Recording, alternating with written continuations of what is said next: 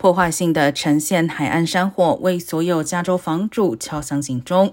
面对来势汹汹的野火季，专家建议屋主再次确认房屋保险承保范围、赔付等级等细节。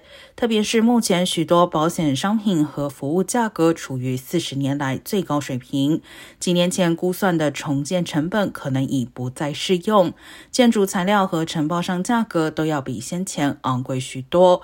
屋主可向保险代理人询问所谓的延期重置成本背书，帮助支付意外增加的费用。另外，要每年定期拍摄屋内每一间房间内的财产，以便在灾难发生后提交理赔。